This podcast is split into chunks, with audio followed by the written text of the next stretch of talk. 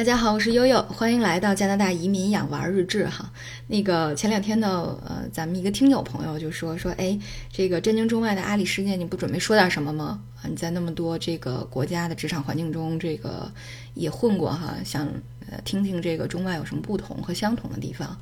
呃，确实，因为悠悠做这个，一方面是做呃职业和职场教育哈，一方面是做医学伦理啊。大家知道医学伦理它的这个也是属于医学和职场伦理的一个交叉学科。那确实，我应我们这个公众号的要求啊，在我的专栏里面也专门写了一篇这个文章啊。特别是如果按中国时间来说呢，我是熬夜写的啊，我是在这个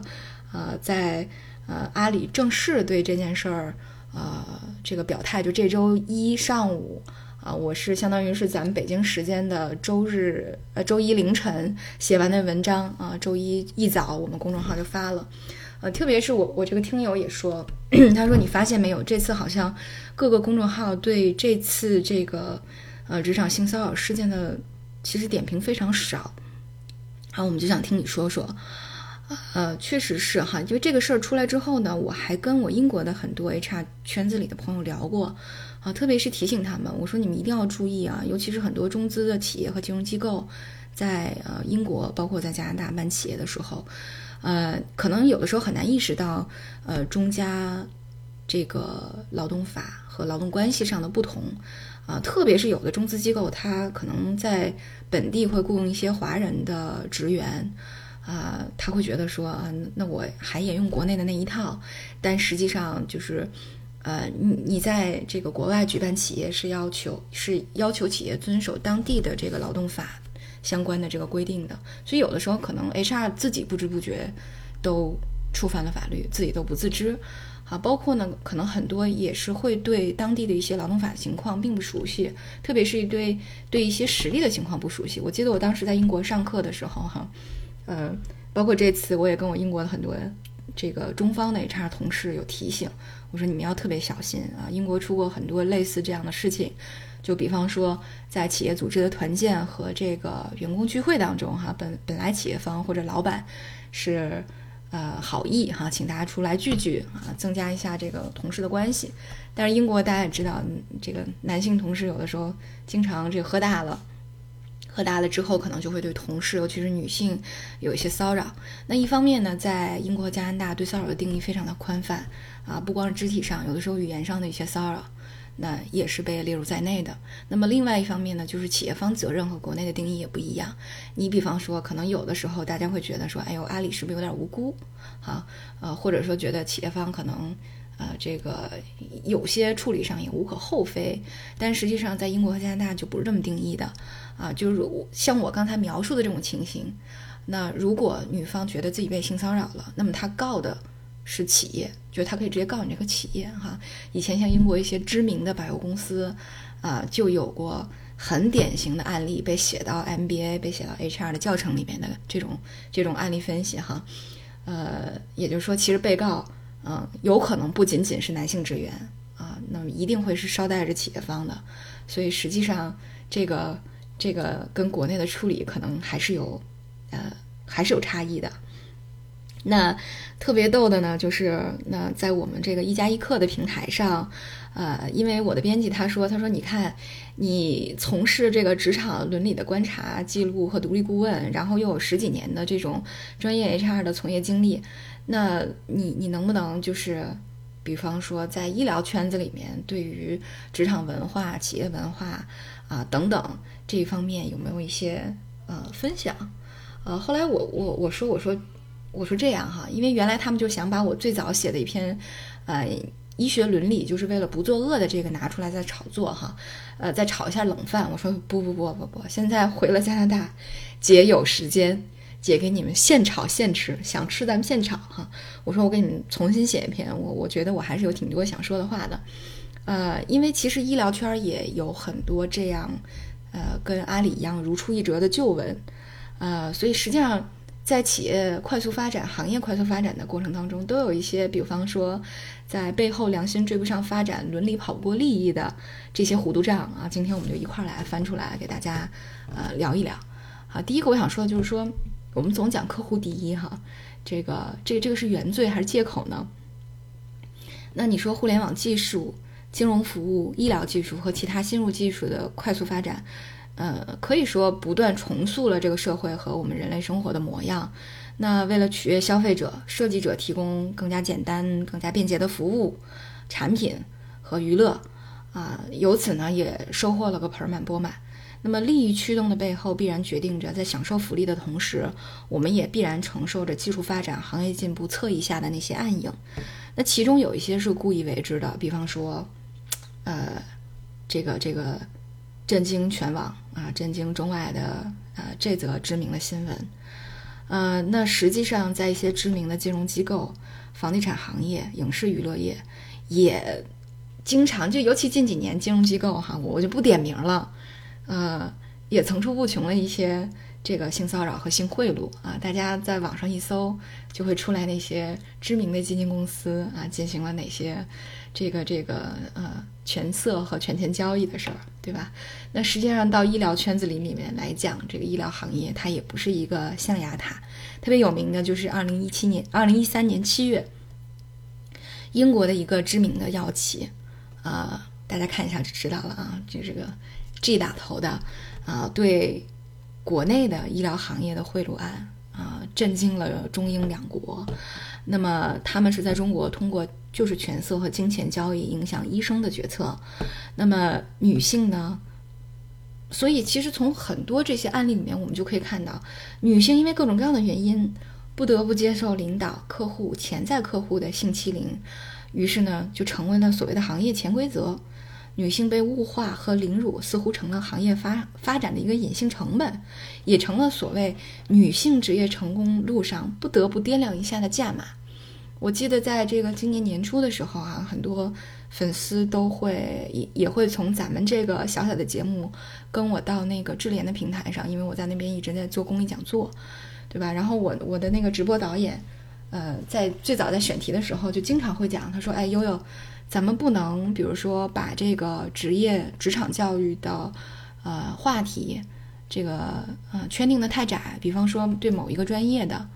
嗯，比如说金融专业、IT 专业，或者说对某某一个性别的，比如女性、男性就业这样的。他说，一你比如说你医疗女性就业哈，那么你就会发现，你立马就分分流出去了一，就很大一部分男性收听者，那就会影响我们直播的流量。但是实际情况不是这样。实际情况我就发现啊，到了这个三八期间哈，我们这个为了公益角度，不得不做一些这个女性呃话题的一些分享，呃，结果呢就发现，只要一聊女性就业就爆了啊，几千人。最早我们可能刚开始就智联推这个直播频道的时候，可能我一次直播也就是个一千多啊，就算挺高的一个这个播出量了。结果你就发现一聊女性就业就三四千、四五千。啊，就特别多人在在网上去看，呃，我我就觉得，其实，在女性就业一方面，在就业难的这个后面，还有很多在职场上的这种潜在的危机，让大家觉得很焦虑，就想听一听。呃，特别是最近，呃，不是有个大爆的电视剧叫《你是我的荣耀》吗？因为小珍珠特别喜欢热巴哈，我我们就一直在看。那我特别喜欢这个电视剧啊，三观很正。但是里面有有一段情节特别有意思，有一段情节就说这个于途的前女友，那个呃，这个所谓的投行女，然后内涵女明星的桥段，我不知道大家有没有注意，就是那个夏晴听说于途和那个呃晶晶谈恋爱了，然后专门过来，嗯，心有不甘的。呃，想策反他，然后就说了一段话，说那个夏婷说，不过我确实挺佩服他的，这个他就指的是晶晶嘛，说娱乐圈这么复杂的地方，他能混得这么好，肯定付出了很多吧。然后我在网上也看到很多这个嘲笑这一段，说你这不是五十步笑百步吗？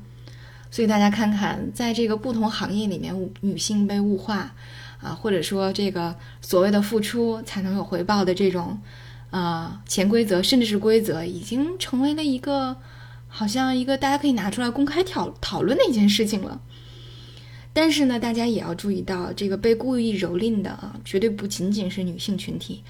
嗯，还有很多，比方说在我们医学伦理这个圈子里面很关注的社会大众的知情权、隐私权、健康权等等权利。呃，以前我不是给大家讲过这个疫苗，特别是这个单眼疫苗研发过程当中骗取那些失智少年监护人的知情同意的丑闻，对吧？所以就是在讲这个疫苗黑历史的时候也说过啊，包括还有这个世界上最大的社交媒体平台，在没有经过这个用户同意的情况下，出售了五千万用户的个人数据等等等等。所以很多行为看起来并非有意而为之，并非是企业所愿。啊，难道就是在这种情况下，我企业也需要承担相关相应的罪责吗？所以这个是一个，这个好像是现在就大家为这个事儿洗白的一个方式啊。那诚然呢，很多从业者为了取得成功，必须要应对不断增长的客户需求和紧迫的这种业务目标，来满足甲方爸爸的需要和价值观啊，所以就有非常常见的一些心态。呃，我必须满足客户要求，否则没人会买单。那我的产品和服务必须具有出色的用户体验，否则用户就会抛弃我，转而投向竞争对手的怀抱。那我必须要成就一个可靠的商业案例，才能投，才能用投资回报和盈利能力去说服我的金主老爷。啊，甚至对于那些向我示好的供应商，会在潜在意识中加持其产品效能，让我更乐意推荐给我的客户、病人。所以大家可以发现，很多什么地产的、娱乐的，呃，这个这个金融的这个行业里面的一些东西，其实，在医疗圈子里面也不鲜见啊。在繁忙的作业里面，一个个五光十色的黑和这个呃万紫千红的黑和五光十色的白就被创造出来了啊。一个个产品被技术权威赋予了革新的力量，比如说啊，这个药，嗯，能能，这是某某神药 YYDS。啊，于是我就可以让我的用户和病人买单。这个时候，有没有人能举手说停下来？啊，有没有人反思说我们正在做的这个东西到底是个什么东西呢？它会有怎样的后果呢？啊，因为我我回加拿大之后，我我这次买了一个洗衣液，啊，我就觉得。这个理念让我突然感觉到了一种强烈的社会责任，因为它这个洗衣液的名字叫 Seven Generations，我觉得挺有意思。七代，什么叫七代啊？我就搜了一下它这个企业，我发现它企业倡导的理念就是，呃，我们这个洗衣液用完了之后，我们要保证在你这个人类七代之后，不会因为这个洗衣液的各种添加而造成呃对这个七代以后的影响。所以你看，我觉得一个有社会责任感、有良心的企业，他会考虑未来你的产品所产生的一个未来效果。这个事儿特别特别是在医疗圈子里面，我觉得真的是一个很重要，包括在呃医药行业里面都是一个很重要的理念。对，但是往往当我们有人站出来去提出来说啊，去反思说我们这个东西是个什么东西的时候，嗯，取代这种声音的是什么呢？你会发现是，往往是用脚投票的背离职吧？啊，这就是我们职场当当中的一个现实。呃，对，然后后面我我在我的文章里面，呃，在后面又又研究了一个什么呢？就是因为这个 Seven Generations 的一个启发，呃，我我就想说，那你这个行业良心是从何端正的？是企业文化和职业道德吗？啊，所以有的时候。在在这个这个反思的过程当中，我觉得很可笑的一件事儿是我们我们往往认为那些正在引领行业的力量，那些所谓的技术权威啊，正有意无意的取悦着各方大佬。就是有的时候你有意作恶和忽视过程造成的作作恶恶果吧，或者说有对于社会和老百姓而言呢，其实没有什么不同，结结果都是一样的。所以呢，需要时刻警惕，防微杜渐。那问题来了，那他们就这些企业，他们有没有注意，有没有注意到，或者说有没有重视这个不作恶这方面的科技、商业和和这种伦理底线呢？或者说他们有没有在真实的工作中予以实践呢？我受到这个 Seven Generations 的影响啊，我就看了看这些互联网投币。头部企业在自己所倡导的价值观和这个任务愿景里面有没有提出过啊？于是我就看了看 BAT、TMD 的这些企业文化表述，那么其中仅有百分之五十在企业文化中提到了所谓的正直啊，正直。我看了看他们的中文和英文的释义啊，基本上可以等同为对普世价值观和职业伦理道德的认可和追随啊。其中有一家，呃，在企业文化的配图当中啊，T 打头的。嗯，特意表达了用户为本、科技向善啊，将发展方向和满足需求放在了同等重要的程度，还不错啊。头部企业，嗯，还是比较良心的。那么，如果翻看更多技术密集型的企业和机构，啊，当然这个我就打散了啊，就没有只看互联网，当然当然也包括了，比如房地产的，比如说这个呃金融机构啊，还有这个我们研究的一些药厂等等。那在企业文化这一个重要的价值组织价值观表达中，很难看到试图分辨善恶对错褒贬这种思辨基本逻辑的判断，啊。所以在这里，我们要肯定的是，这些企业为国家和社会的发展和经济繁荣做出的巨大贡献。但是呢，在骄傲之余，我觉得还是大家要警惕科学技术和一些行业的快速发展，由于长期忽视职业道德和伦理选择，而滑向一个错误而不自知的方向，和一个这个极其负面的价值观导向。啊，所以在其实，在企业的这种呃。行为理论里面也有过研究，因为古人说的好呢，“上梁不正下梁歪”。尽管不同企业啊所属的行业不同，他们的经营状况不同，但是。无论无论行业啊，就是有这个方面的研究，我我去做了一个小小的综述，就是当管理层以合乎道德的方式领导一个组织的时候，员工会更愿意追随这群人的脚步，以职业道德为指导原则，让他们啊，这这个这个结论很有意思，让他们能够在更短的时间内做出更好的决策，并且能够提供更好的一个忠诚度。这样不但有益于提振团队的士气，也有助于降低管理的风险。如果反向观之啊，你在联想某些企业啊，P 叉级高位的猥琐的领导，那些乌烟瘴气的破冰游戏，真的是让人不寒而栗的。特别如果你把这个这个结论放在医疗圈子里去看，以职业道德为指导原则，在更短的时间内做出更好的决策，这句话往往意味着鲜血和生命啊。所以实际上这个。是一个非常长远的问题，因为你相当于现在是价值观和这个一个选择导向的问题了。呃，悠悠在大概在今年一二月份给呃智联招聘做这个公益讲座的时候，我当时就提出来一个，我说我特别担心的是什么呢？特别担心的就是在很多呃所谓不良风气的这种影响下，会导致一个职场的斯德哥尔摩综合症。啊，为什么这么说呢？既然遵从所谓的行业良心能够带来金钱、技术、权利，甚至生命的诸多红利，受益者理所应当应该成为守护者吧，对吧？那么，对于就是比如说，我们还拉到医疗圈里来说，哈，这个医学伦理是否仅仅意味着规范医护人员的职业道德呢？不对，不仅仅是因为。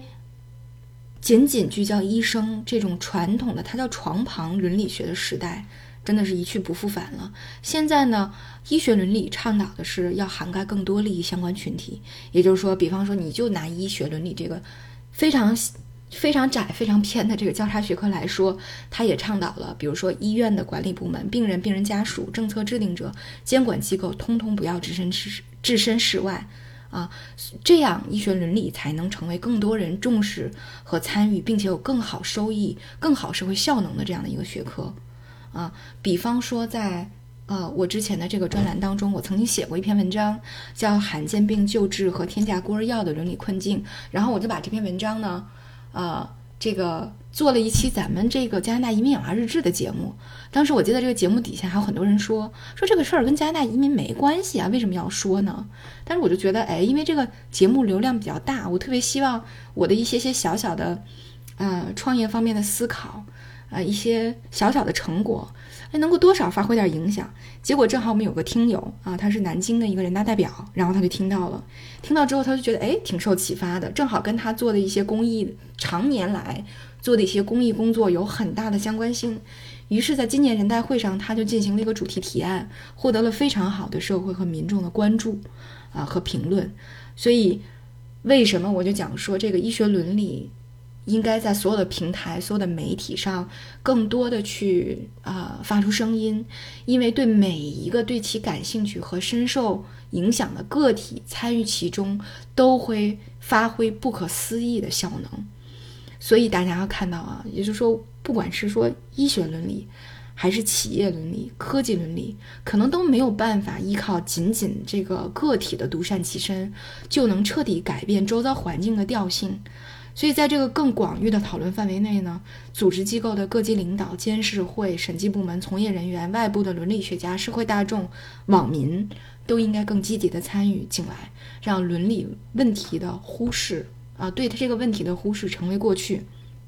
所以，这就是我为什么说的，啥是这个这个职场上的斯德哥尔摩综合症？因为当时我是在讲九九六，对吧？因为年初的时候，九九六工作制。呃，九九六零零七这个是个特别火的话题，女性就业也是一个特别火的话题，呃，所以我当时就就说哈，就你看到所有的评论都会说什么雪崩时没有一片雪花是无辜的，什么什么乱七八糟的，对，但是为什么这么说呢？就是我们首先要警惕自己成为呃这个某些违反伦理道德行为的受害者，就比方说。呃，这位女士勇敢地站出来发声，是为了警惕更多的女性成为职场的这种性骚扰的受害者。我觉得这是一件很勇敢、很、很、很正确的事情。对，但是更重要的是，我觉得为什么要说出来，是要小心成为那些沉默的大多数，啊，沦为一个斯德哥尔摩综合征的病人。什么是斯德哥尔摩综合征？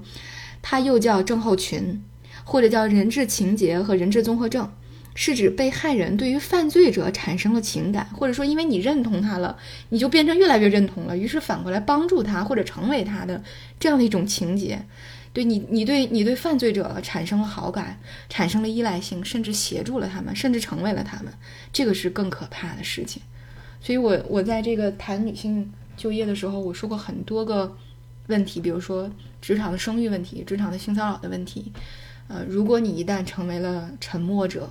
你有可能逐渐会变为容许者，逐渐会变为施施暴者，对吧？助纣为虐，甚至有一天成为丧失良心的这种施施暴者，对吧？所以最后呢，呃，我特别要向这位，嗯，阿里的女员工致谢啊，感谢她又是勇敢和坚毅的吹响了哨音，也感谢这个执法机关的积极取证彻查，也要感谢为她发生的每一片雪花。所以相信呢，通过大家共同的努力。啊，业界的伦理和良心带着春天，希望能够早一步雪崩如期到来吧。啊，那么最后呢，我就想说哈，就因为这个讨论了一个特别泛泛的问题，啊，包括我的听友就说，他说你其实有的时候不用在你的节目里面非要聚焦在你加拿大的生活上，因为你在加拿大的工作也是你在加拿大生活的一部分。哎，我觉得也很有道理哈。这个医学伦理是我越做越感兴趣的一个学科。呃，因为它不光是跟我这个职场伦理学的一个交叉，呃，而就是也是你会发现，就他会把触角伸向医学、医疗行业、科技伦理啊、职业伦理，嗯，它的这个辐射面非常非常的广。呃，以前我在我这个门类里面。谈过很多什么医患关系啦、基因工程啦、器官移植啊、辅助生殖这些，可能对于很多听友来说都挺陌生的。但是听听又觉得说，哦，啊，原来还有这方面的这种社会的，呃，这个节点也好，侧面也好，哈，嗯，代表了一部分人的声音，代表了一部分人的生活啊，我们了解了解也没什么不好。但是现在我越来越觉得说，我们应该有责任要把这个医学伦理的一些研究和解读推向一个更广义的象限，让我的听友、我的读者和社会大众都都能够参与到更多元的这种伦理话题的讨论当中啊，并成为忠实的捍卫者和执行者。我相信呢，呃，只有这样才能够逐渐的帮助大家去转变一些对于医学医疗圈子。呃，这个职场职业伦理的啊一些陈旧的观念，也希望大家呢能够呃成为一个更有积极效用的、积极作用的一个参与者，呃，帮助我们的职场、我们的更多的行业啊越来越好。好吧，今天我们的节目比较长，呵 呵就到这里，感谢大家的关注，我是悠悠。